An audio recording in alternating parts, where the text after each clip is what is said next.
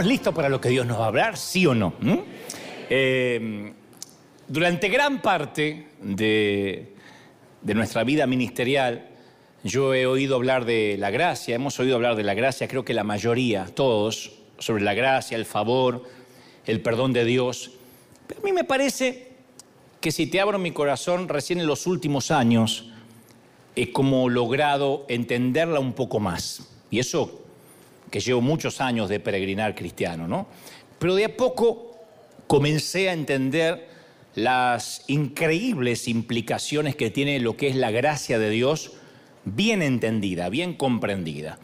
Y confieso que siento una, una pasión renovada por comprender lo que la gracia significa para, para mi vida, para la iglesia, para los que no conocen al Señor, ateos, inconversos, agnósticos. Y cada vez que leo en mi Biblia con ojos nuevos la vida de Jesús, los evangelios, que los he vuelto a leer con ojos nuevos, para los que no saben lo que significa este, este término es volver a ver la Biblia o las historias que ya suponemos y creemos conocer con nueva admiración, con nuevo asombro. Leer la misma historia y decirle, Espíritu Santo, ¿qué nuevo me puedes decir con la historia que conozco a lo mejor desde que era chiquito, ¿no? Y si nuestros ojos no están viciados por la religión o por la interpretación ajena, entonces lo único que podemos ver en la Biblia y en los evangelios es la gracia de Dios. Por eso, en cada mensaje que me toca predicar, independientemente del tema, es como que siempre el Espíritu Santo me hace regresar a la gracia, a su perdón, a sus ganas de perdonar. Y no puedo cansarme de ser monotemático, de insistir con estos temas, porque eh, si me canso de decirle a la iglesia, no solo la iglesia aquí presente en River, en la calle Broadway, sino en el resto del mundo, que Jesús es gracia, que Jesús es la única respuesta, creo que empiezo a darlo por sentado y puede haber mucha gente que pierde este tesoro, este mensaje. Y mi deseo es que estos mensajes nos hagan ver a los pecadores como Dios los ve, o mejor dicho, como Dios nos ve a nosotros, que también lo somos, ¿no? Que no señalemos nunca más con el dedo a las personas, ni las condenemos, ni, ni, ni, intentemos salvarlas como si pudiéramos nosotros salvarlas, sino que nos limitemos a amarlas y que el Espíritu Santo después haga lo que tenga que hacer. Muchas veces nos ponemos como jueces, y me incluyo, y somos hasta más duros que Dios mismo, ¿no? Y vestimos nuestra toga, hacemos repiquetear el martillo y decimos, caso cerrado, ¿no? Y no nos damos tiempo de escuchar las historias de la gente. Alguien al que criticamos o aquel que nos parece que es un enemigo es alguien al que no conocemos su historia. No conocemos de dónde viene, ni lo que tuvo que vivir, ni lo que tuvo que pasar. Entonces, en ocasiones sentenciamos a una persona mientras Dios dice en el cielo, ¡Ey! Yo amo a ese tipo. ¿Por qué lo sentencian? ¡Ey! ¿Por qué dejan afuera a esa mujer? Esa mujer tiene futuro, yo tengo esperanza para esa dama. Entonces uno a veces piensa, ¿puede salvarse un violador? ¿Puede salvarse un pedófilo? ¿Mm? Que me parece uno de los crímenes más atroces que pueda existir. No digo pecados más atroces, sino uno de los crímenes más atroces. ¿Puede salvarse un transexual? ¿Un traficante de personas? ¿Tratante de blancas? ¿Un asesino en serie? Un capo de la droga, mejor dicho, merecen ser salvados. Porque todos hemos pecado. Y a veces nos olvidamos que todos hemos pecado.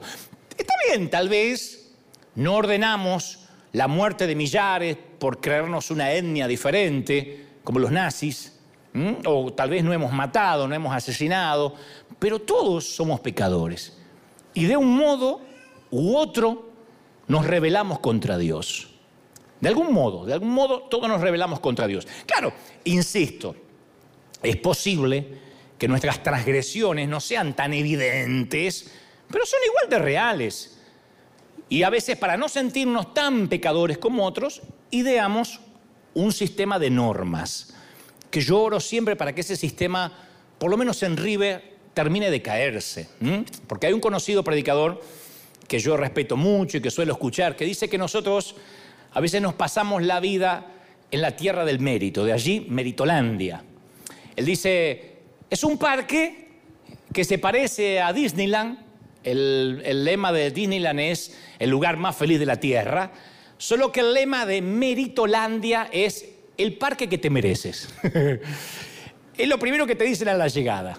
Hay un, no sé si hay un Mickey un Winnie Pooh amarillento, desnutrido, que te dice, pase, este es el parque que usted se merece, el que puede pagar. Mundo digno es muy pobre. Mundo digno es miserable, ¿no? En todas las atracciones la, la pintura está descascarada, el carrusel no funciona, la montaña rusa se atasca continuamente y dos por tres sale uno volando. Los autitos chocadores casi no funcionan, tampoco chocan, porque no hay con quién chocar, porque solo funcionan dos. Los personajes del zoológico son una rata esquelética, un mono piojoso. la comida que venden sabe a aceite muy usado, a grasa quemada. Y nos preguntamos por qué no hay más diversión, pero no podemos permitirnos más que este parque. Es a lo que llegamos, a lo que podemos pagar. Meritolandia, ¿no? De modo que fingimos que estamos felices, porque es el único sitio que podemos venir, fingimos que estamos contentos en el parque, invitamos a otros, pero nos damos cuenta que hay mucha gente que no quiere venir a este parque. Invitamos a seres queridos y me dicen, no, no, gracias, gracias. Prefiero quedarme en casa. De vez en cuando, por encima de la cerca de Meritolandia, echamos un vistazo a un lugar asombroso que se llama Graceland, o la Tierra de la Gracia, y ahí uno ve personas felices en las enormes montañas rusas que todas funcionan. Y nosotros miramos de nuestro pobre parque miserable y nos preguntamos qué hizo esa gente para poder pagar el boleto a la Tierra de la Gracia. ¿Qué es lo que hicieron para poder? ¿Cuántos años juntaron, ahorraron? Y decimos las entradas o los boletos para la Tierra de la Gracia deben valer una fortuna, un riñón. Jamás podría entrar ahí, nunca lo conseguiría. Entonces alguien porque Tierra de la Gracia está muy cercano a Meritolandia, nos mira de la Tierra de la Gracia por un agujerito y nos dice, hey, compadre, cuate, hey. Dije compadre y cuate, no dije güey porque queda feo, me dijeron. ¿Por qué no vienes a Tierra de la Gracia? ¿Eh? ¿Por qué no vienes a Tierra de la Gracia? Y es impresionante, es asombroso. No, no, no puedo, no. Primero que jamás podría pagar la entrada, no lo merezco, no, no, no, no, no, la gracia no es para mí. El otro te dice, pero ¿de qué entrada, de qué boleto me hablas? En Tierra de la Gracia la entrada es gratuita, ya pagaron por, todos los que quieran entrar. No, no, no. De todos modos, gracias, ¿eh? Pero me quedo con el parque que merezco, el que puedo pagar. Me quedo con mi Meritolandia. Y es falsa humildad, o lo que es lo mismo, es orgullo, el no querer aceptar lo que Dios nos da. El orgullo es uno de los peores enemigos de la gracia, del perdón de Dios. Y si pensabas que Disneyland era caro, no te imaginas lo que es Meritolandia, porque encima que apenas lo puedes pagar o lo podemos pagar, nos cobran hasta por respirar. Y encima las atracciones son terroríficas, son un espanto. Pero en Tierra de la Gracia no hay que pagar. Ahí no hay que hacer mérito alguno. Yo no sé si alguna vez le pagaste la comida a alguien, insististe, estás en una mesa y dice quiero pagar, y la persona se resiste a aceptar tu generosidad. Yo creo que un poco resistencia es natural y hasta educado. Muchas veces intentamos pagar sin dinero, no se resisten y estamos fregados, ¿no? ¿Te pasó alguna vez y yo pago? Te hacen. Uno espera que diga, no, no, por favor, por favor, bueno, bueno, y uno queda bien sin nada. Pero, por eso digo, un poco de resistencia está bien, poquito. Hasta es educado, es cortés. Pero si de verdad eres generoso, quieres bendecir a alguien, honrarlo, y la persona no acepta tu regalo, ahí te vas a sentir desairado, te vas a sentir afrentado, porque dice, yo quería pagarte aunque sea una cena, me crees tan pobre y miserable que no te puedo pagar un almuerzo. No, no, no, no, no, no, no, no quiero eso, no quiero eso, no, no, a mí no me gusta que me paguen, pero te quiero honrar. Bueno, la gracia no fue gratuita para Jesús. La gracia le costó todo. Por eso a mí me molesta tanto cuando dicen, ¿por qué cobran y por qué hay que pagar si el Evangelio es gratis? Nunca fue gratis. Le costó todo a Jesús. Para nosotros no tiene costo, pero no tiene costo no porque es barato o gratis, sino porque es invaluable, porque no lo podríamos pagar nunca en la vida. Por eso precisamente deberíamos recibirlo gratis, porque no lo podemos pagar, porque no hay manera que podamos pagarlo ni en cuotas, ni tampoco devolverlo, ni devolver la gentileza. Entonces, rechazar este regalo de la gracia, del perdón de Dios cada día, este regalo tan valioso, y responder, no, no, no, no, no, gracias, no, gracias, yo ya tengo esto, me quedo en Miritolandia con mi doctrina, es lo más insultante que podemos hacerle a Dios. Es pensar que Jesús fue golpeado, mutilado, torturado, crucificado, para darnos algo y nosotros después queremos salvarnos por medio de nuestros torpes e insignificantes intentos de buenas obras. No, no, no, no, no, no, no. Gracias por lo que hiciste en la cruz, pero yo me lo puedo pagar solo. Entonces, no podemos abaratar. Eso es abaratar el Evangelio. Abaratar el Evangelio es no aceptar lo que Dios nos regaló. Abaratar el Evangelio es subestimar el sacrificio de Jesús y lo que es peor, intentar reembolsarlo. ¿Cómo te pago esto? ¿Cómo le vamos a pagar a Jesús? Creemos que si nos congregamos mucho pagaremos la salvación, si diezmamos pagaremos la salvación. Bueno, tal vez si soy fiel pagaré la salvación, si adoro mucho pagaré la salvación. No podemos reembolsarlo, no hay manera, es la sangre del Hijo de Dios. Entonces a veces nos obsesionamos con el pecado, con la falta de pecado, con no pecar, para tratar de pagar un poco lo que hizo Jesús. Pensamos, porque he hablado con muchos que piensan así, que si nos relajamos, Vamos a meter la pata y lo vamos a estropear todo. Entonces no podemos relajarnos con esto del pecado. Entonces lo irónico es que nuestra paranoia de no pecar no solo sirve para hacer que seamos conscientes de nuestra pecaminosidad, sino que nos hace estar más atentos al pecado. O sea, te lo voy a poner así. Es como estar mirando fijamente una porción de pizza, un taco, una arepa, un asado argentino. Ahora sí se entendió, algo delicioso y esperar que mirando eso nos motive a perder peso. Mira una porción de pizza que chorrea queso, mozzarella, así, aceituna, jamón, morrón y dice, ay, ay, ay, tengo que adelgazar, tengo que adelgazar, tengo que adelgazar, tengo que... No va a pasar. Mirando el pecado no se evita el pecado. Hablando del pecado todo el tiempo no se lo evita. Entonces aparece alguien y empieza a hablar sobre la gracia. Nos dice, sal de Meritolandia y ven a la tierra Grace, a la tierra de la gracia, y nos dicen que Dios nos ama de una manera incondicional. Alguien nos predica que Jesús ya pagó el precio en la cruz. Aún así nosotros pensamos, si yo dejo de insistir en ser santo, voy a acabar mal. Yo tengo que cuidar, tengo que cuidar la santidad. No estoy diciendo que no haya que cuidar, síganme la línea de pensamiento, la línea del relato.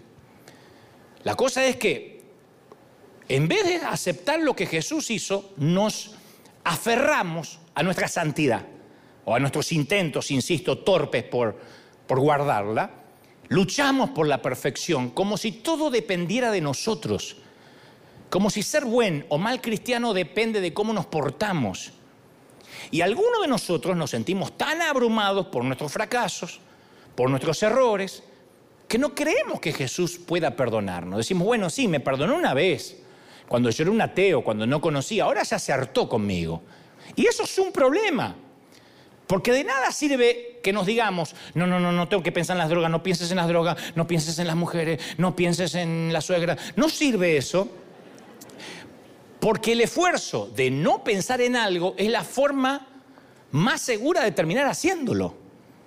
En psicología se llama que si quieres evitar algo, tienes que evitar mirar y hablar de ese algo.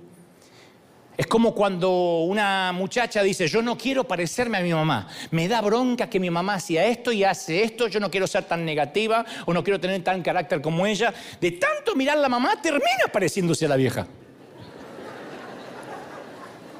De tanto no querer parecerse e intentar yéndose al polo opuesto termina siendo un clon.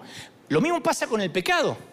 Por esa razón no le decimos a nuestros hijitos pequeños, no se te ocurra, hijito, tomar agua del inodoro.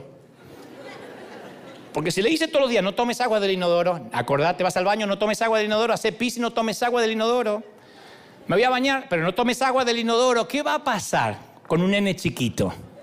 ¿Se va a quedar mirando fijamente así el inodoro? Pensando en lo fresquita que debe estar ese agua.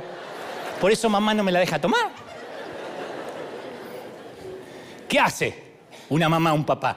Tapa el retrete, tapa el inodoro, cierra la puerta y le enseñas algo más constructivo que no tenga nada que ver con los inodoros.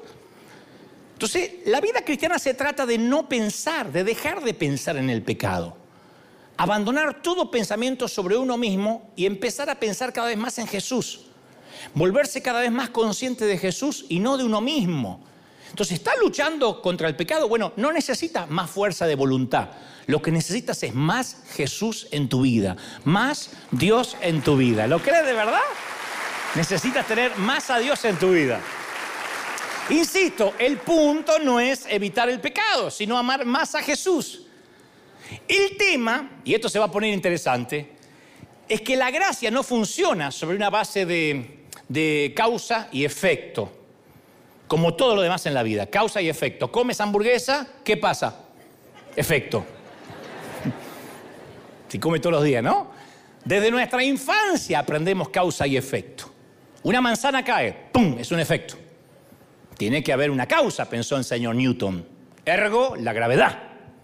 Entonces, lo que respecta a la gracia, solo hay un efecto, a menos en lo que a los humanos le concierne. No hicimos nada para causarla. Ya fue provocada y deberíamos limitarnos a disfrutar del perdón de Dios. No obstante, invertimos mucho tiempo en las congregaciones. Yo me pasé una vida escuchando mensajes, porque así funciona nuestra mentalidad, de cómo ganarnos el amor de Dios. Y sacamos nuestros algoritmos, nuestras calculadoras espirituales e intentamos razonar el perdón de Dios, la gracia. No obstante, la gracia, el perdón es algo sobrenatural por definición. Trasciende nuestra capacidad de razonar, de comprender. Yo me puedo pasar la mañana diciendo, te voy a explicar lo que es la gracia, el perdón de Dios, y no lo vamos a entender. Vas a decir, ¿y por qué a mí? ¿Y si yo soy un desastre? Bueno, porque eso es la gracia. Y pero Dios no sabe lo que dice. Sí, eso es la gracia. No entiendo. ¿Y por qué me ama a mí? Porque eso es la gracia, cabezón. No lo vamos a entender. Supera nuestra mente. Sobrepasa nuestra capacidad intelectual. Entonces nosotros agarramos nuestro pecadómetro. Porque todos los cristianos lo primero que te entregan en una iglesia es un pecadómetro, ¿no? Y etiquetamos los pecados de la siguiente forma. Pecados chiquitos, pecados medianos y pecados escandalosos, ¿no? Si vemos a alguien con algún pecado chiquito, decimos, bueno, es evidente que todavía le falta para estar cerca de Jesús. El otro día lo escuché, se le escapó una palabrota, dijo, güey, que para mí no significa nada. Luego, vemos a alguien con pecado mediano, ¡epa! Ya no ponemos nerviosos. Vemos a alguien con pecado mediano y, bueno, hay que orar por esa persona. Hay que orar que no pierda la salvación, ¿no? Dios va a tener que llamarle la atención un día de esto. No te sorprenda que un día aparezca en silla de ruedas o algo, porque... Y cuando nos encontramos con alguien con un pecado escandaloso, con un pecadote, decimos, mmm, este lo espera el infierno. No, no tiene cura. Es abortero, defiende el aborto. Es gay. no, no, esto no cambia. No, esto se lo lleva ya. No va a ser salvo. Y ya como está en el pecadómetro, en la escala más roja, lo mandamos sin escalas al infierno. Y en ningún lugar de la Biblia encontramos que Dios haga distinción entre pecado y pecado. No hace distinción. Dios no comparte nuestro sistema de evaluación en el pecadómetro. Para Él, todos los pecados son igual de malos y todos los pecadores merecen el mismo amor y el mismo perdón. Entonces es evidente que los pecados tienen distintas consecuencias, lógico, distintas consecuencias. No es lo mismo pasar una luz en rojo que matar a alguien. Las consecuencias puede ser que te metan en la cárcel, que pierdas en algún caso la ciudadanía, que te rompan la cara. O sea, mientras que otras consecuencias capaz que no son tan graves o se notan menos. Pero Dios llama al pecado pecado. Pone en la misma lista del homicida al chismoso. Ah, ¿cómo puede ser asesinar? Va a ser lo mismo que desahogarme en familia. Es lo mismo. Yo quisiera hacerte lo más elegante, pero es lo mismo. Ahora, ¿querés que te diga por qué nos cuesta horrores? Y me incluyo, ¿eh? ¿Por qué nos cuesta horrores aceptar la gracia y el perdón de Dios? Porque nosotros básicamente como seres humanos no sabemos perdonar. Por definición no es nuestra naturalidad, no es natural perdonar para nosotros. Alguien está pensando, yo sé, me tendrían que haber dado el premio Nobel de la Paz, pero no, te lo voy a demostrar. ¿Perdonamos de la misma manera que Dios nos perdona a nosotros? De la misma forma. Cuando alguien nos hiere, intencional adrede o sin intención, los liberamos, los absolvemos de manera completa y gratuita, tal como lo hace Dios con nosotros, tiramos sus pecados en el fondo del océano y nunca más nos acordamos de lo que nos hizo. Porque Jesús nos describe esto en Mateo 18, donde él cuenta la historia de un siervo que fue perdonada su deuda, pero se rehusó a perdonar a la vez a otro siervo. Es una de las, una de las eh, enseñanzas más profundas del Señor. Porque Jesús dice que el amo del siervo que no perdonó, lo entregó a los verdugos hasta que pagara todo lo que lo debía para que lo torturaran. Así que Jesús dice, literalmente, cuando te rehusas a perdonar, vas a vivir torturado emocionalmente, atormentado espiritualmente. Vamos nosotros a estar cautivos hasta que liberemos al que nos ofendió. Hace unos años, estaba una noche que no podía dormir, no podía dormir, repasando el daño que alguien me había hecho, a mí, a la iglesia, y yo decía, pero no es a mí, no es a mí, es a tu iglesia que tocó, por eso me duele más, porque uno se hace, disfraza de espiritualidad el enojo para que, viste, Dios diga, ah, no, no, no, no, entonces estás enojado con, con razón. Y de repente me fascina cuando esto pasa. El Señor entra a mis pensamientos y me dice, yo quiero que lo perdones. Y yo dije, yo ya lo perdoné, yo ya lo perdoné. No, porque sigues pensando en eso y hasta hablas de lo que te hizo con otras personas. No has perdonado de la misma manera que yo te perdoné a ti, porque yo no sigo pensando acerca de tu pecado y tampoco voy por todas partes hablando de lo que hiciste contra mí. Si querés, digo lo que hiciste contra mí. Me meto al fondo del océano, saco lo que estaba ahí y empiezo a revolver. Y yo dije, no, señor, lo tiré al fondo del mar. No, tenés espíritu de buzo, te metiste abajo a buscar. Entonces le digo, Señor, pero él estaba equivocado. Lo que me hizo está mal. Y el Señor me hizo sentir, por supuesto que estaba equivocado. No hay necesidad de perdonar a la gente cuando está en lo correcto. Claro que está equivocado. Pero me hirió, claro, si no, para te hirió, ¿para qué lo va a perdonar?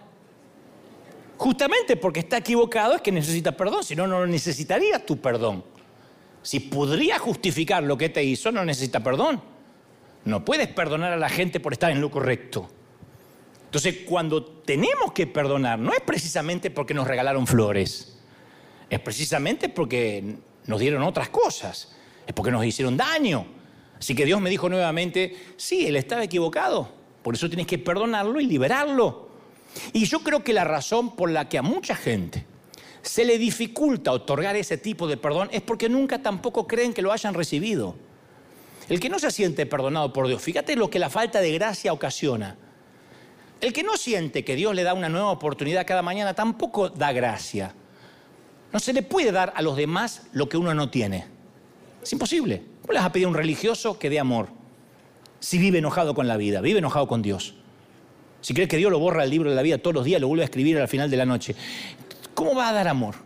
Entonces la Biblia deja claro que hay una conexión entre nuestro perdón y el perdón de Dios para nosotros. Literalmente, cuando enseña a orar en Mateo 6:12, dijo Jesús en un momento, y oraréis así, y perdona nuestras deudas como nosotros perdonamos. Esa es la cláusula como nosotros perdonamos a los que nos ofendieron. ¿Vos te das cuenta que le estamos pidiendo a Dios que nos perdone de la misma manera que nosotros perdonamos? Dios dice, ok, voy a mirar cómo perdonas y así te voy a perdonar. Ay, no me siento amado y perdonado por ti porque por cabezón no sientes amor por otros. La medida en la que mides, eres medido. Jesús explica un poco más, porque si perdonáis a los hombres sus transgresiones, sus cosas incorrectas, también vuestro Padre Celestial os perdonará a vosotros. Está obligado por ley. Está obligado por su palabra. Pero si no perdonáis a los hombres, tampoco vuestro Padre os perdonará vuestras ofensas. Entonces dice, ¿cómo lo voy a perdonar a mi ex? No significa que tengas que regresar con él necesariamente. Pero no lo puedo perdonar. Bueno, entonces tampoco el Señor te puede perdonar, porque Él está atado a su palabra. No es un Dios que puede mentir. Da de gracia lo que recibiste de gracia. Si no recibiste gracia, porque no das. Si no das, es porque no recibes. Entonces, la única manera en que podemos dar gratuitamente algo es si lo hemos dado, si lo hemos recibido también gratuitamente. Y en tanto no hayamos recibido su completo y gratuito perdón, no podemos otorgarlo de manera completa y gratuita tampoco. No podemos dar nada. Si crees que de alguna manera tienes que ganarte su perdón, hay gente que cree que, tiene que ganarse su amor de Dios todos los días, harás que los demás también se ganen el tuyo. Hay padres que quieren ganarse el amor de los hijos. Y esa actitud viene porque también creen que se tienen que ganar el amor de Dios. Es un círculo vicioso. Si crees que de alguna manera estás pagando por tu perdón, harás que los demás también paguen por tu perdón. Ah, ahora cambió me pidió perdón esa chuma lengua de víbora. No, ahí se va a quedar. Va a pagar, va a pagar. Bueno, así te sientes con Dios. Y caemos en esa trampa con mucha frecuencia. Creemos que tenemos que ganar el perdón de Dios, que tenemos todos los días que ganarnos el amor de Dios, esta es una carrera que el Señor nos perdonó una vez en la cruz y a partir de ahora hay que ganarse su amor. Y a veces yo escucho oraciones. Bueno, yo vengo de esa escuela, ¿eh? gracias a Dios soy un legalista en recuperación. Pero yo a veces he escuchado mucha gente y se me ha pegado orar como si Dios estuviera vengándose de nosotros por los errores que cometemos. Vemos un infortunio de la vida, el Señor dijo, en el mundo tendréis aflicción, pero lo olvidamos. De pronto tenemos un infortunio y creemos que Dios no se está poniendo a cuenta con él. Estamos cortos de dinero, no podemos llegar a fin de mes, yo sé lo que es. Es Dios, es Dios que se está vengando porque el otro día puse una ofrenda muy chiquita. Gracias Señor por vengarte de mí, Señor, gracias, gracias. Ahora estamos a mano, ¿eh? ya cuadramos, ¿eh? eso es bueno. Gracias Señor porque ahora estamos a mano, no te debo nada. Te vengaste, tu justicia vino, está bien, está bien, me estoy muriendo de hambre, ¿te gustó? Ya estoy feliz. Se nos pincha una llanta, una rueda. Y pensamos que Dios se está vengando porque no oramos antes de salir. Mi mamá decía eso, ¿sabes por qué se pinchó? Una, una vez mi papá, mi papá a lo último no veía nada. Era Mr. Magoo manejando, era terrible. Mr. Magoo, eso de, de ver la mi edad. Bueno, no importa, era alguien que no veía. Eh, y era un desastre. Y un día, ¡pah! Nos llevamos por... ¿Vieron, ¿Vieron los que chocan despacito? Son los peores son los peores, porque el que choca porque venían cientos de kilómetros por hora, cientos de billos de ¡pah! se mató porque, bueno, por imprudente. Pero está el otro que hace, eh, me va a chocar, me va a chocar, macho, y te choca. ¡Bum! Perdón. Bueno, ese era mi papá. Un día. mi mamá dijo, ¿sabe por qué pasó esto? Porque no oramos antes de salir. A mí no me gusta salir con tu padre sin oración. ¿Por qué pasa esto? Como no oramos, el ángel se bajó y dijo, mátate. Esto me pasa porque no hice el devocional esta mañana. y encima empieza a llover. Gracias, Señor, qué detalle. Gracias, entendí, entendí, qué buen detalle, Dios, entendí.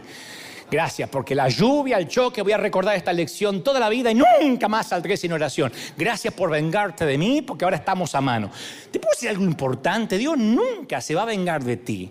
Nunca va a tomar represalias, porque Dios nunca te va a hacer pagar por el mal que hiciste, porque Jesús ya pagó el castigo completo. Ya está. Lo demás, ¿sabes qué es? Circunstancia de la vida. Infortunio, manejar mal. Algunos manejan que son un despadre. Ay, es que no oré. Porque no sabe manejar, bruto. No a ustedes le digo, sino a los que miran del otro lado desde Australia. Esto me trae a la mente un incidente doméstico. Hace algunos años, varios, gracias a Dios, le cerré la puerta del auto así, ¡paf! A nuestro nene de Brian, cuando tenía unos 10 años, 8 o 10 años, tenía la manito así para bajarse y yo cerré la puerta así cuando uno le da esos autos que si no los cerrás fuerte no cierran.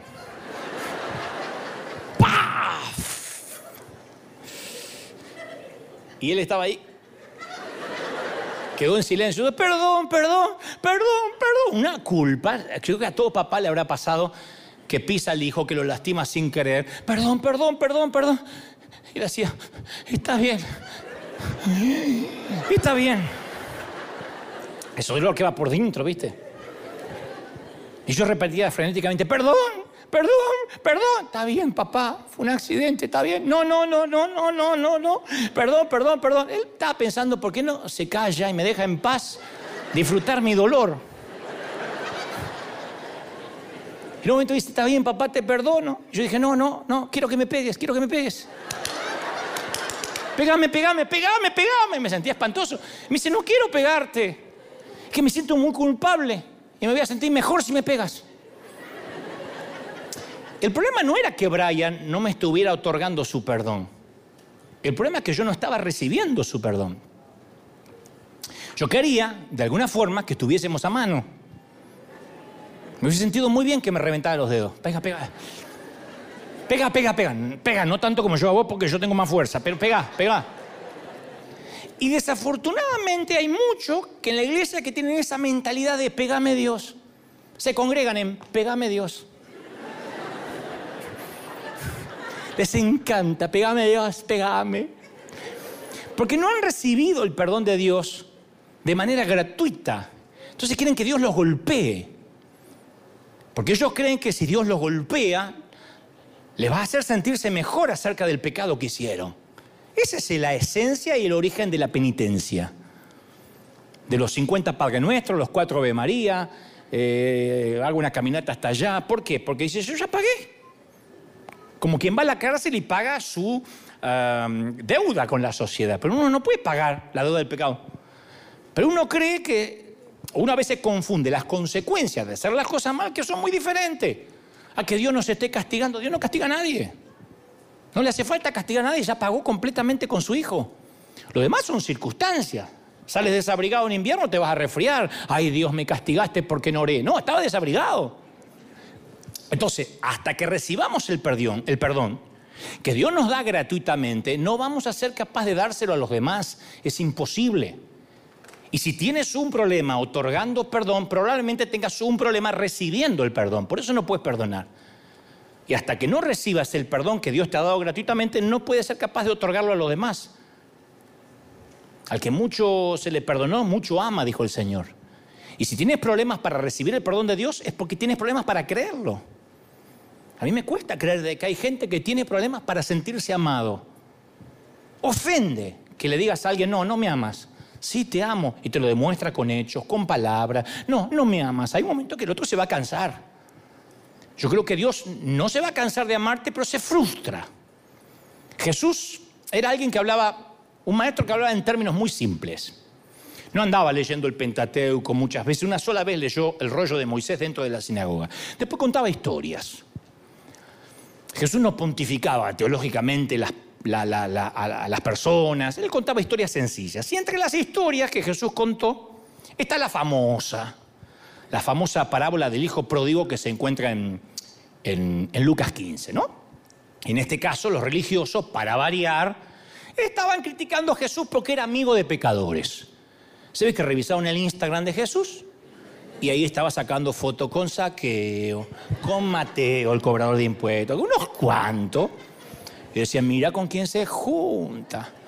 Entonces se acercaban todos los publicanos, dice las escrituras, y pecadores para oírle, y los fariseos y los escribas murmuraban, este a los pecadores recibe, con ellos come. Y ahí, dice la Biblia, entonces al escucharlo Jesús les refirió esta parábola diciendo, y ahí empieza, ¿no? En realidad no es una parábola, es una serie de parábolas, son tres.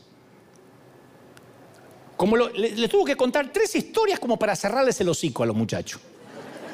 Porque las tres historias las relató una detrás de la otra. Dice, criticaban que Jesús comía con pecadores. Y en ese momento Jesús les relató estas historias. La primera historia cortita sobre una oveja perdida. No se pierdan esto que es una revelación, por lo menos a mí me voló la tapa de los sesos. Describe Jesús a un pastor que deja el resto del rebaño las 99, ¿se acuerdan? Dejó en el aprisco y por la montaña a buscarla fue. La encontró de novio, no, perdida, temblando de frío. Bueno, esa es la primera. Deja las 99 en el redil y va a buscar la perdida. Cuando la encuentra, dice Jesús, celebra una fiesta. Y ahí agrega, ¿habrá más gozo en el cielo por un pecador que se arrepiente? Que por 99 juntos sanos, que no necesitan arrepentimiento. Hay más fiesta por el condenado este que acaba de encontrarse que por los otros 99 que se reúnen todos los domingos, clarito. La segunda historia sobre una moneda perdida. Y de nuevo Jesús describe la búsqueda desesperada de esta señora, que cuando encuentra la moneda bajo la nevera, bajo el sillón, quién sabe dónde, se pone feliz. Y acaba Jesús con estas palabras. Así os digo que hay gozo delante de los ángeles por un pecador que se arrepiente. Por eso yo siempre digo que cuando un malo se arrepiente, los buenos deberíamos unirnos en alegría, en gozo. Por esta razón yo creo que la iglesia siempre tiene que ser un sitio donde reíamos, donde seamos felices, eh, donde a veces contemos algún chiste, donde dancemos, porque tenemos que unirnos al gozo que se está celebrando en los cielos. Resulta que los ángeles están celebrando que los pecadores se arrepienten y nosotros con la cara así, mm, cuando me voy, Señor? Hay algo que no estamos conectados. Después de hablar de la oveja perdida y de la moneda perdida, la historia final es la del, un poquito más larga, la del hijo pródigo. Que todos, la mayoría conoce la historia. Tres historias. Tres cosas perdidas. Tres fiestas. Los fariseos no podían creer que Dios quisiera celebrar con los pecadores. ¿Castigarlos? Sí. ¿Hacerles pagar su maldad? Sí, sin lugar a duda. Pero celebrar una fiesta. ¿Qué? En su mente cuadriculada y religiosa, centrada en las normas, no cabía tal nivel de gracia. Y esta es la revelación que Dios me mostraba esta semana. Nosotros los que solemos predicar, hacemos énfasis en lo torpe que fue el hijo pródigo en dilapidar la fortuna, en pecar, en lacerar el nombre de la familia. Pero en la historia de Jesús, si seguimos la línea del relato de, escucha, la oveja perdida y el pastor que celebró al encontrarla, la moneda perdida y la mujer que celebró al encontrarla, si seguimos la línea del relato, el personaje central es el padre del hijo pródigo, no el hijo. Son tres personas que celebran. Volvamos a considerar las dos historias anteriores. ¿Qué hizo la oveja para que la encontraran? En todo caso, huyó, más lejos y las ovejas son así de bobas.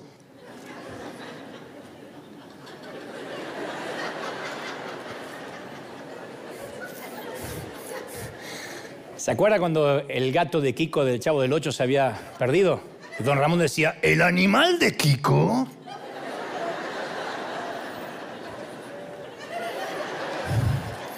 Las ovejas son bobas. ¿Y qué me dicen de la moneda? ¿Qué hizo la moneda para ser encontrada? Nada. Además de pasar el rato en un rincón con las pelusas de polvo hasta que la mujer la encontró. La moneda no hizo, ¡eh! ¡Me arrepiento! Entonces, no predicamos sobre lo arrepentida que estaba la oveja ni sobre lo arrepentida que estaba la moneda para tratar de localizar a su dueña.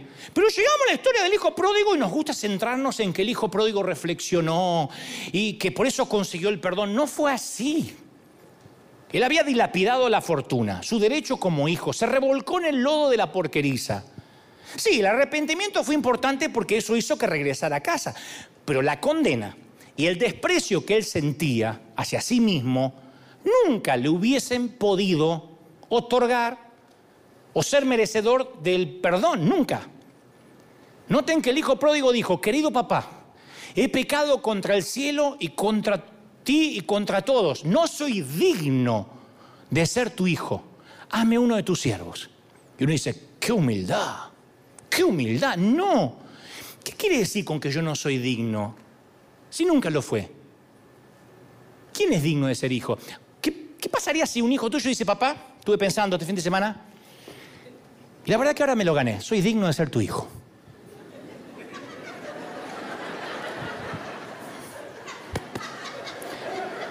digno, mocoso. Andá y comé la cena que yo pago. Ponete el calzón que te compré. Bañate con el jabón que yo pago, en el baño que yo pago, bajo el techo que yo pago y acuéstate en la cama que te compré. ¿Desde cuándo un hijo es digno? Ser un hijo o una hija no tiene nada que ver con dignidad. Somos hijos por nacimiento, no por mérito. Yo soy hijo de mis viejos, no porque soy digno, porque nací. Te reconozcan o no te reconozcan, naciste.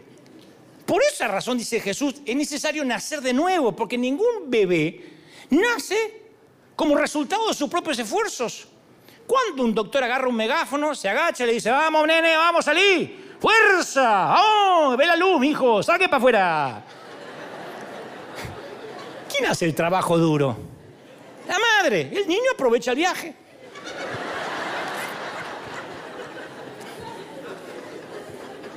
Entonces, el nacimiento espiritual, ¿cuándo ocurre? Cuando creemos por gracia. Efesios 2.8 dice, porque por gracia sois salvos por medio de la fe. Y esto no es de ustedes, porque es don de Dios, no por obras, para que nadie se gloríe. Nadie puede decir, ahora soy digno de ser cristiano. No se basa en nuestro desempeño, sino en la obra acabada de Jesús y nuestra fe en que eso fue consumado en la cruz del Calvario. Alguien lo tiene que creer y decir amén. Ahora, lo que pasa es que uno piensa, ahora que soy cristiano, que sé un poco más, tengo que hacer algo para que Dios me siga amando. Tenemos que forzarnos, insistir, presionar para permanecer en el buen camino. ¿De dónde sacamos esto? Jesús murió por nosotros antes que naciéramos, antes que ni hiciéramos algo bueno o algo malo. Murió antes que naciera, hace dos mil y pico de años. Entonces, ¿por qué ahora empezamos a vivir por la ley? El hijo pródigo, ¿qué merecía? Ser castigado, desposeído, desheredado. Él lo sabía y la multitud que escuchaba estas tres historias, la de la oveja perdida, la moneda perdida y el hijo pródigo, sabía que todo acá se trataba de celebrar y que tenía que ver con la gracia del que encuentra, no del que se arrepiente y vuelve. Porque el caprichoso hijo se limitó a aceptar el perdón que el padre le ofreció. El padre corrió. Los padres de antes no corrían. Porque ahí sí perdían la dignidad. Entonces se levantó la túnica y empezó a correr cuando vio al hijo. Entonces, ¿cuál es el denominador común de estas tres historias? Que todos necesitamos ayuda. El truco es que no todos lo admitimos. Y en lugar de darnos cuenta de que todos estamos juntos en esto, que todos estamos en el mismo barco, pensamos, bueno, no todos. En esta iglesia hay otros peor que yo. No aceptamos que el Padre nos encontró como una moneda llena de polvo o como una oveja boba que se seguía perdiendo. Queremos ser parte de la historia. No, no, no, es que yo me arrepentí como corresponde que me arrepienta. No, cuando encontramos a los fariseos en la Biblia, solo hacían una cosa, señalaban a los pecadores, decían, este no se arrepintió, este no sigue las normas. Ellos condenaban a la gente, eso era parte de su rutina, condenar a la gente. Ellos habían hecho una carrera de ridiculizar a la gente rota. Estás divorciado, estás roto y te vamos a ridiculizar tenés una orientación sexual distinta, no importa si Dios va a hacer la obra o no la va a hacer, te vamos a ridiculizar. Te vestís diferente, te vamos a ridiculizar. Porque los fariseos eran celosos de la ley. Entonces imponían el juicio sin misericordia, el castigo sin amor. Y en nombre de aborrecer el pecado terminaban odiando a los pecadores. Por eso los líderes judíos no podían entender a Jesús. ¿Cómo, cómo, cómo? A ver, a ver, a ver. ¿De verdad que un padre celebró que este condenado volvió después de todo lo que hizo y le hizo una fiesta?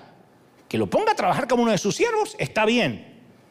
Pero todos estaban a favor del hermano mayor, que es el que fue fiel, el que nunca le faltó nada. Por eso no se hizo ninguna celebración. De modo que el padre dijo, bueno, me lo hubieses pedido, te lo hubiese dado. Pero esa es otra historia. La gran mayoría de nosotros, todos aunque conocemos la parábola del hijo pródigo de memoria, nos identificamos con el hermano mayor. El que fue fiel, el que nunca se gastó nada, el que siempre estaba en la casa, porque yo me congrego, porque yo sirvo y Dios lo tiene que estar viendo, porque al cabo Dios no lo ve y a mí nunca Dios me da nada, le da ese condenado que recién vino, mira dónde está, ya está cantando la condenada, ya está cantando. Y yo que tengo este... Así somos. Y los fariseos querían que viniera un Dios que sea como ellos. Un Dios hecho hombre, un Mesías que se aparte de la gente despreciable. Un Dios que recorra las calles con una túnica cara, con la frente en alto, que todos se le aparten cuando Él pasa haciendo una reverencia, porque suponían que Dios vendría y que sería exactamente como ellos. Y Jesús viene y explica que no, que viene a hacerse amigo de los pecadores. Amigo. Por eso las palabras más duras de Jesús iban dirigidas a los fariseos. El problema de los fariseos es que Jesús les llamaba la atención en público, no le mandaba decir nada. Por eso ellos exigieron su crucifixión. No fue Roma, no fue el imperio el que lo llevó a la cruz. Ellos lo ejecutaron, pero los autores intelectuales del crimen fueron los fariseos, los religiosos. Ahora, a esta altura del mensaje, yo veo la carita de ustedes como diciendo, ay, qué porquería esa gente. Pero vamos a tomar conciencia un ratito. Porque todos adentro tenemos un fariseo esperando salir. Todo, todo. Tan pronto vencemos una debilidad, nos convertimos en el mayor crítico de cualquiera que siga teniendo esa debilidad que ya vencimos. Criticamos las malas acciones de los demás porque resulta más cómodo que ver las nuestras. Entonces maquillamos las leyes a nuestra conveniencia, las tomamos como estilo de vida y después te juzgo a ti por las leyes que yo me hice. Si sigues mis reglas, eres buena persona. Si no sigues mis reglas, eres mala persona. Pasa en muchas congregaciones, pero vamos a ponernos de acuerdo que todos necesitamos ayuda. Que estamos todos juntos en esto. Estamos en el mismo barco.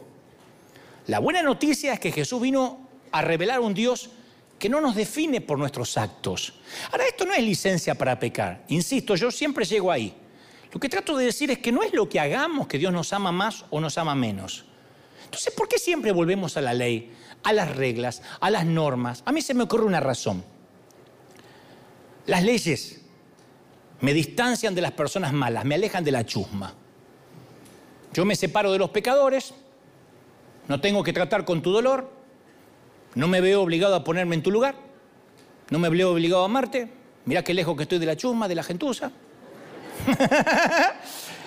Yo soy más santo, por eso decir, los pastores les gusta decir, aquí es el altar, porque usted, yo tiene el altar y el ovejerío está allá abajo. Mi corazón no se tiene que conmover con el tuyo. No hay necesidad que me ensucie las almas, las manos, perdón, con las almas. No tengo que recomponer tu vida hecha pedazos. Puedo justificar la grosería, la indiferencia, cuando mi corazón debería sangrar de compasión. Me permito ignorar a la gente que de no ser por la gracia de Dios yo estaría comportándome exactamente del mismo modo que muchos pecadores. Pero esto como que la ley me permite separarme de los pecadores, ¿ya? Y hasta y cuando uno se separa y dice que yo guardo la doctrina, hasta celebro el castigo de los pecadores. Cuando yo creo que me gané mi meritolandia y veo a alguien que tiene la consecuencia del pecado, una mamá soltera, eh, alguien que comete un error, alguien que va a la cárcel, es como que siento una sádica sensación de placer. Fíjense en las redes, si no. Pasar en el infierno. Cómo me gusta que aquel ministro mostró la hilacha. Ya se sabía que ese apóstol de la prosperidad iba a caer. O sea, no hay dolor. Decimos, bueno, después de todo es el par que, que eligió, que se merece. Y si me aparto de los pecadores, no arriesgo mi reputación. Sigo siendo parte del club más santo que tú más santo que vos. Ahora Jesús vino y se hizo amigo de pecadores. Y a mí me alienta eso, porque si es amigo de pecadores es tu amigo y es mi amigo. Es nuestro amigo, eso, eso es maravilloso. Es amigo de River. ¿Sí o no? Y algunos tienen miedo al libertinaje, como te dije, ¿no? Entonces me escriben y me dicen, Dante, tienes que equilibrar un poco esa gracia con alguna verdad. Porque deberías matizar lo que dice, porque si predicas mucho de la gracia, la gente va a empezar a pecar. Tengo una noticia, ya están pecando. ¿Really? La gente ya está pecando, nada más que lo oculta. La gente no necesita gracia para poder empezar a pecar, sino para tratar con el pecado que ya llevan encima. Entonces las normas no son malas, pero tampoco salvan a nadie. Las doctrinas no son malas, pero no salvan. Lo máximo que una ley puede hacer es establecer límites y amenazar con un castigo si alguien pasa ese límite. Después la persona decide si obedecer o no. ¿Cuántos padres establecen reglas por temor? Y no le dejan a ver los hijos esto y no le dejan hacer lo otro y establecen un montón de reglas por temor porque quieren garantizar que sus hijos permanezcan en el buen camino. No funciona. Las reglas no sirven para eso. El propósito de las reglas o de las pautas consiste en conducirnos a una, conducirlos a una relación, no a reemplazar la relación. Sí, claro, muy complicado. Si el nene reemplaza la relación de amor con sus papás o con su mamá por seguir las reglas, se perdió el sentido de poner las reglas. Entonces, permitime un consejo que no me estás pidiendo. centrarte en las reglas y no en la gracia, le dice a tus niños que ellos valen por lo que hacen y no por quienes son. Si haces las cosas bien, si haces tu cuarto, sos mi hijo y te amo. Si no haces tu cuarto y dejas un tiradero, sos el hijo del diablo y quién sabe de dónde te adoptamos. O sea, ¿hay consecuencias? Sí. Le pongo, si no hace el cuarto, no juega con los jueguitos, qué sé yo. Está bien. Pero él nunca tiene que dudar de su relación. Las bases no se tocan. Así es nuestra relación con Dios. Para Dios es una cuestión de relación, no de normas. Jesús nos amó a nosotros mucho antes de que hiciéramos algo para que nos amara. Dio su vida por nuestro pecado para que pudiéramos tener una relación eterna con Dios, que no se rompe nunca, si no Cristo tendría que estar muriendo toda la semana. Y esta es la parte que debe frustrar un poco a Dios. Porque tomamos ese asombroso regalo, la gracia de Dios, ¿no? Llena de amor, y después construimos un montón de reglas para mantenerla. Convertimos la relación en religión. Cuantificamos, codificamos, clasificamos la gracia, hasta que un día el Evangelio se trata más de lo que nosotros hacemos, más de lo que hizo Cristo por nosotros. ¿Por qué sos cristianos? Porque guardo la doctrina, porque mi mujer no se depila. Tu problema, aguantátela. Piensa que Dios va a decir, oh, a ver, pasen los esposos de mujeres sin depilar, entra el gozo de tu Señor. ¿De verdad? Y establecemos reglas. Entonces nuestra solución también es nuestro problema. ¿No cansa una iglesia en que todo gira no pecar? No peque, no peque, no peque, no peque. Cuando lleguemos al cielo, sacará Dios una calculadora y dirá, mmm, entraste por un pelito, ¿eh? 6,50 entra en el gozo de tu Señor. Estás por encima del promedio a penita. Cuando veamos cara a cara a Jesús, lo último que vamos a tener en mente va a ser el pecado. Pensaremos en su gracia, en su amor y en lo felices que vamos a estar de abrazarnos. Alguien tiene que decir amén. Pero confeccionamos reglas porque tenemos miedo que las personas pequen. Y ahí pasamos por alto la fe. El temor no nos salva. Nunca dice la palabra, el justo por miedo vivirá. Por eso decía la vez pasada, y lo voy a decir ahora en público a la gente, si alguien decide vacunarse, vacúnese en fe. Si alguien decide no vacunarse, no se vacune en fe, pero que nunca la motivación sea el miedo. Me voy a vacunar por miedo, me voy a vacunar por miedo, te va a morir igual. No me vacuno por miedo, te vas a morir. Porque dice el justo por fe vivirá, no por miedo. Si la motivación es el miedo, te va a ir mal. Uno tiene que hacer en fe. El miedo a pecar es una profecía que se cumple. El miedo a fracasar se cumple. Nos centramos tanto en lo que no hay que hacer que nos vemos atraídos hacia eso como el mexicano a la tortilla o al picante. Entonces uno tiene que centrarse en la fe, en la gracia, centrarte en Jesús, cambiar la mente, como dijo el apóstol, el espíritu de la mente. Entonces a veces nuestro celo por evitar el pecado nos lleva a dejar de lado la gracia para poder lograr evitar el pecado. A pesar de nuestro pasado le decimos a Dios, gracias por perdonarme, Señor. Gracias por pagar la primera cuota. Ahora, a partir de acá, yo me encargo. Anda a salvar a otros. De acá la cuido yo.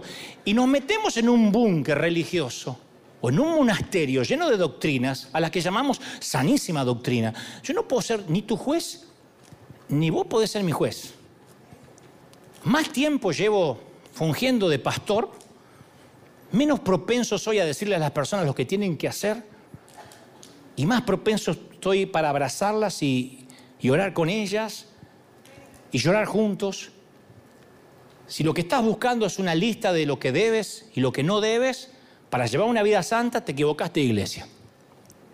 Pues yo no soy lo suficientemente inteligente para decirte qué hacer en cada circunstancia. Pero hay una respuesta sencilla que funciona en todas las culturas, todas las épocas, todas las familias y todo tipo de personalidad de Jesús. Y el Espíritu Santo te lleva a Jesús y a hacer las cosas bien. No subestimemos al Espíritu Santo. No subestimemos al Espíritu Santo. ¿Alguien lo cree de verdad, sí o no?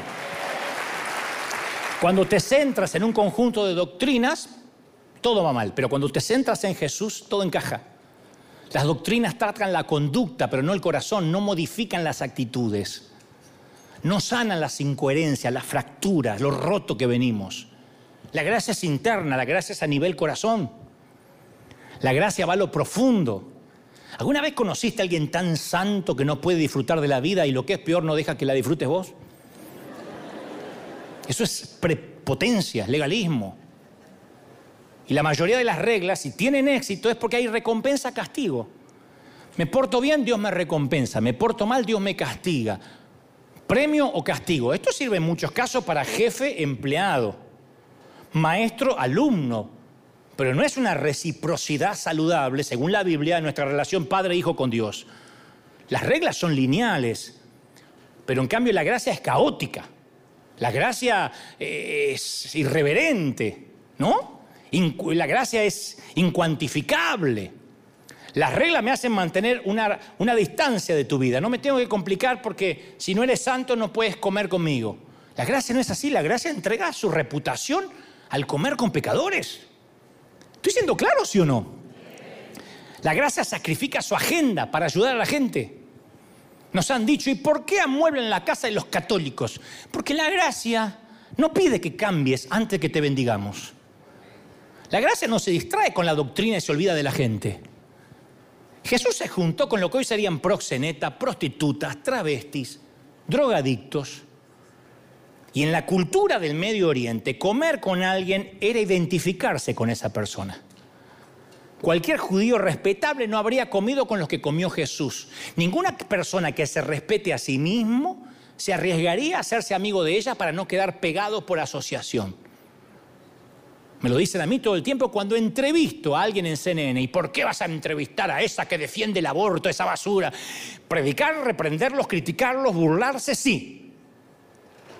Pero nunca estar con ellos ni hablarles. Sentarse alrededor de la misma mesa contar chistes con pecadores, disfrutar juntos, eso era lo que llevó a Jesús a la cruz. A Jesús no le importaba el escándalo, le encantaba pasar tiempo con pecadores.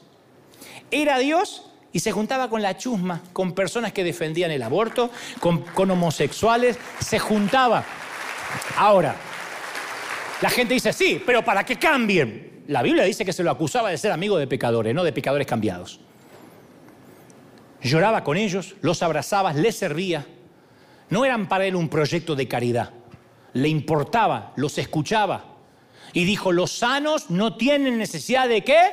De médico, sino los enfermos. Se rebajaba el nivel de ellos porque ellos no podían subir al suyo.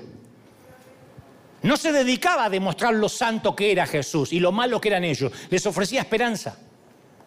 Y era el amigo de personas que están dispuestas a admitir que tienen problemas. Uno dice, ¿cómo puedo ser amigo de Jesús?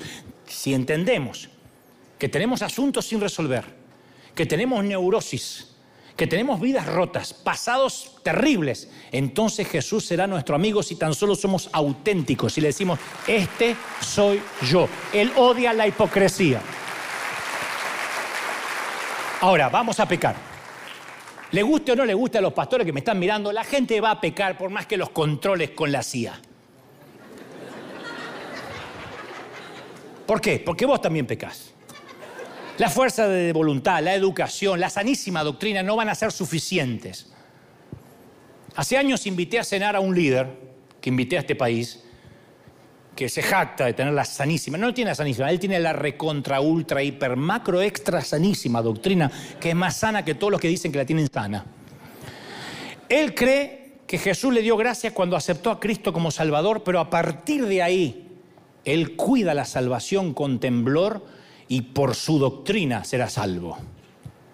Y me lo estaba diciendo en la mesa en ese desayuno, y de pronto veo que viene una camarera joven, atractiva, por acá. O sea que donde él estaba, más bien la vio irse. No sé si está clara la, metáfora, ¿no? Y yo lo miraba y decía, porque yo vivo la sana doctrina. Y cuando pasó, le hizo radiografía, ecografía, tomografía y ecodoppler.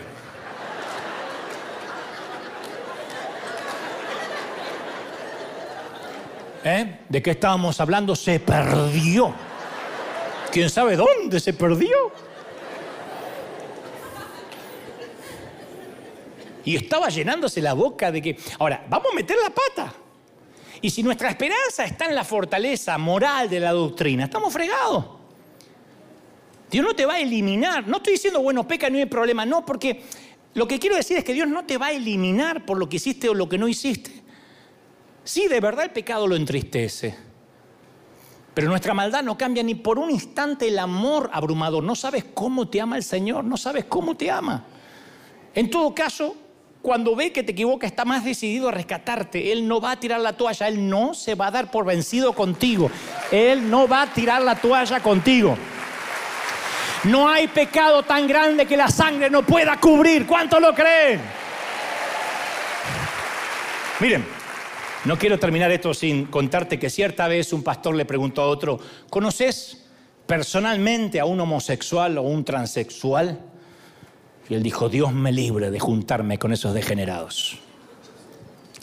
Supongo que tampoco conoces ningún traficante de drogas. No, menos. Esa gente pervierte nuestra juventud. ¿Conociste alguna bailarina exótica en clubes de adultos? No, pastor, me está ofendiendo ya.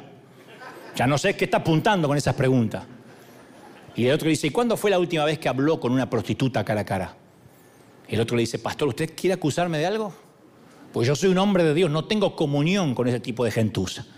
Y el otro le dijo, me imaginaba, por eso la iglesia de usted nunca va a crecer, ni crecerá. Porque el hombre tenía muchos amigos que compartían sus valores y la misma dirección moral que él.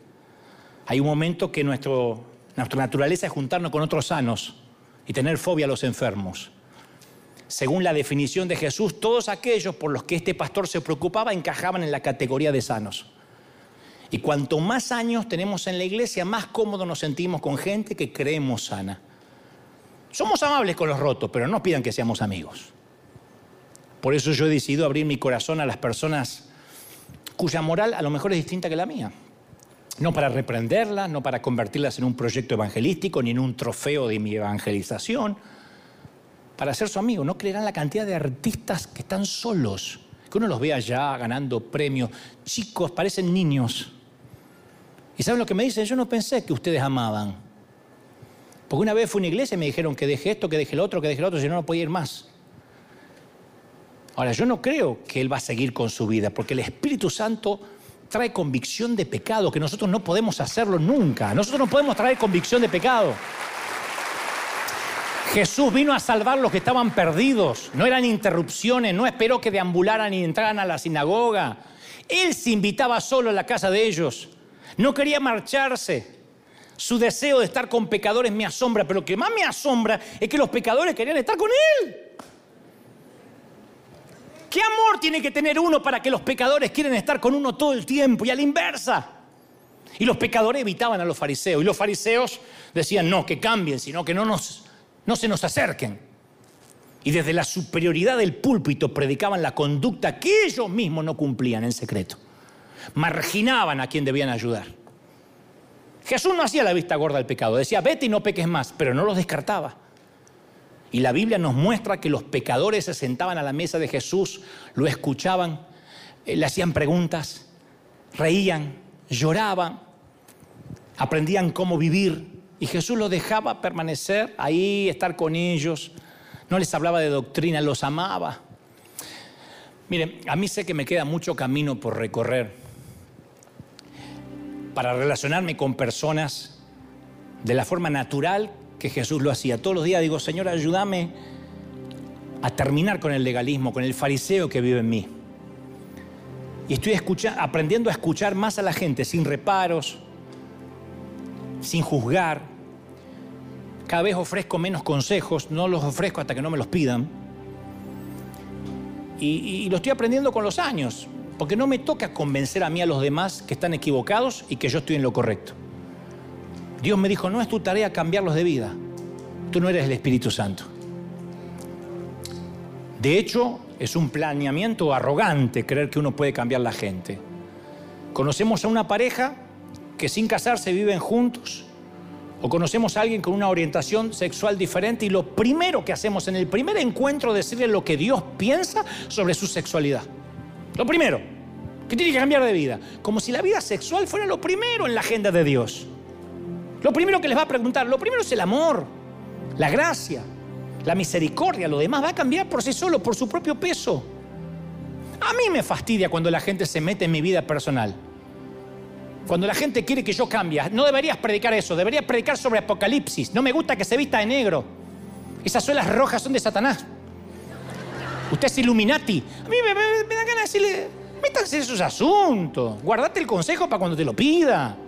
Y los he visto como si fueran un chequeo de próstata.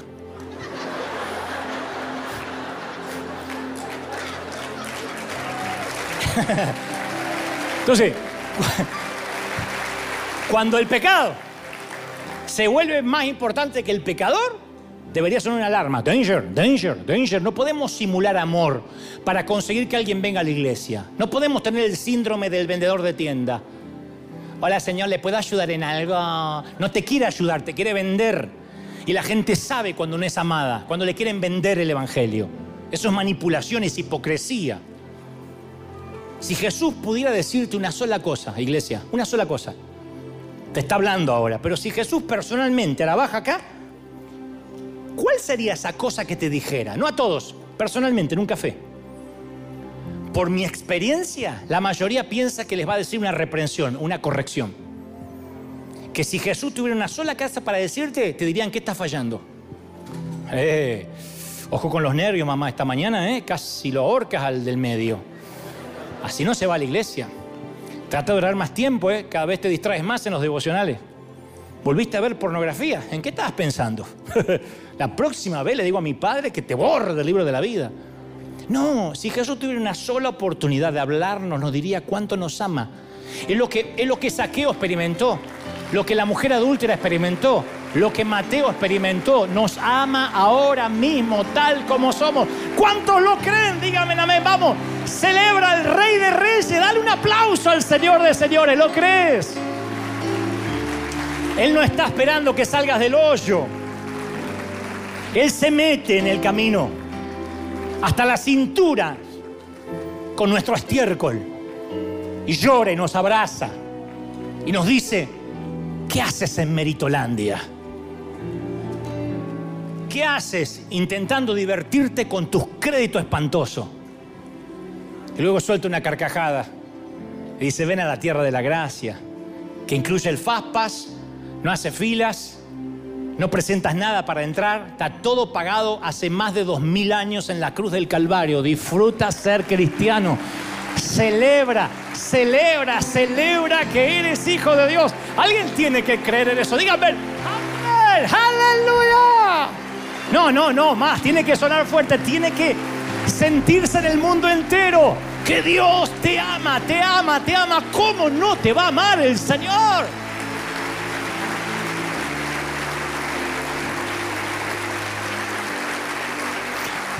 Y van a ver que me van a liquidar en la semana. Hablas de la gracia, hablas de que esto no cuesta nada y se manifiesta el enemigo. Hablas de doctrina, hablas de pecado, de condenación y el mundo aplaude. Pero tú dices, el Señor te ama tal como eres y es una herejía y es un libertinaje. Entra cualquiera. Sí, entra cualquiera. Entras tú, entramos nosotros. Dios nos ama y murió por todo para que nadie se pierda, sino que tengamos vida eterna. ¿Lo crees de verdad? Vamos, levanten las manos, vamos a orar. Padre, estoy orando ahora por todo. Estoy orando por la gente que está del otro lado. Levanten las manos y comiencen a clamar. Los que están recibiendo a Cristo en el corazón. Los que dicen, Señor Jesús, entra en mi vida, transfórmame, cámbiame. Estoy orando ahora por niños, jóvenes, ancianos y adultos. Clamo, Padre, para que haya cambios de vida. Para que la gloria, la presencia del Señor inunde los corazones, las vidas. ¿Cómo te ama el Señor? ¿Cómo no te va a amar si en sus manos te tiene esculpido? Mira, hay gente ahora clamando hay jóvenes recibiendo el perdón. Recibe la gracia. Recibe el perdón, dice el Señor. Hay gente quitándose kilos de encima, libras de encima. Hay gente del otro lado de la pantalla diciendo, Señor, yo me sentía tan mal porque mi vida de oración no era mucha, porque no leía la palabra como debía, pero yo entiendo que me sigues amando. Y el deseo por orar vendrá, y la palabra vendrá, y la vida santa vendrá, y la integridad vendrá, pero Dios te ama, te ama, te ama, te ama el Señor. Te ama, princesa. Uy, mira, uy, bendito eres. Lloro por esas lágrimas que corren Oro por los que están llorando porque yo siento que hay cristianos de años que están recibiendo revelación de cuánto Dios los ama ahora. Dios me dice, deja toda religión, te ama el Señor y apenas corras a sus brazos como el hijo pródigo, el Señor te dirá, hagamos fiesta, hagamos fiesta, vamos, súbete a la fiesta del Señor, súmate a la fiesta del Señor. Y amada iglesia, gente querida, hay fiesta en los cielos por la oveja perdida, por la moneda perdida, por el hijo pródigo. Hay fiesta, los ángeles están celebrando. Hay una iglesia que entendió la gracia y el Espíritu Santo traerá convicción de pecado.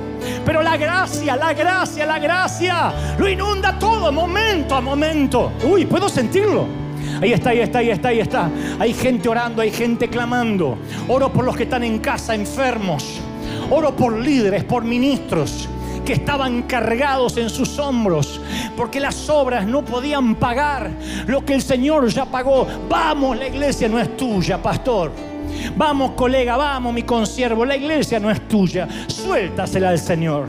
Si fracasa, no es tu fracaso. Si tiene éxito, no es tu éxito. Es la gracia para que nadie se gloríe. Habéis recibido esta gracia por fe, dice el Señor. Recibe, recibe, recibe. Niños, jóvenes, ancianos y adultos. Padre, suelta sobre ellos la mayor bendición que tengas para un ser humano, lo más grande que tenga para esta cuna de campeones, para estos obreros de primera línea, para estos que le pelean palmo a palmo a Satanás las almas. Oro por los jóvenes, oro por los adultos, por los ancianos. La gloria del Espíritu lo llena todo. Y esta unción que se siente aquí se traspasa en la pantalla. Está llegando a miles de personas a gente de todo el mundo que dice, yo estoy sintiendo que algo está cambiando en mí que algo está cambiando en mi interior, en mi ser, en mi entorno, en mi familia. Lo declaro, Padre. Lo proclamo. En el nombre del Padre, del Hijo y del Espíritu Santo somos salvos. Benditos y santificados por la cruz por su obra redentora y no hay nada que podamos agregar. Y todo lo que haremos lo haremos por amor. Amén, amén y amén. Bendito sea el Señor.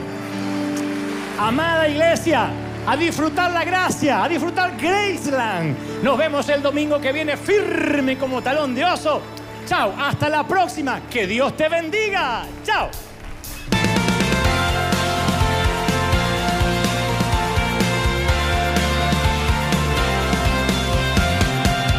Apareciste una noche de soledad, abandonado y perdido te reconocí tu voz diciéndome no temas, yo estoy aquí. El Padre me envió por ti y me curaste las heridas, me sanaste mi Jesús. Todas mis cargas las dejaste allí en la cruz. Algo tan grande no lo puedo comprender. Oigo tu dulce voz diciéndome una y otra vez. oh, oh,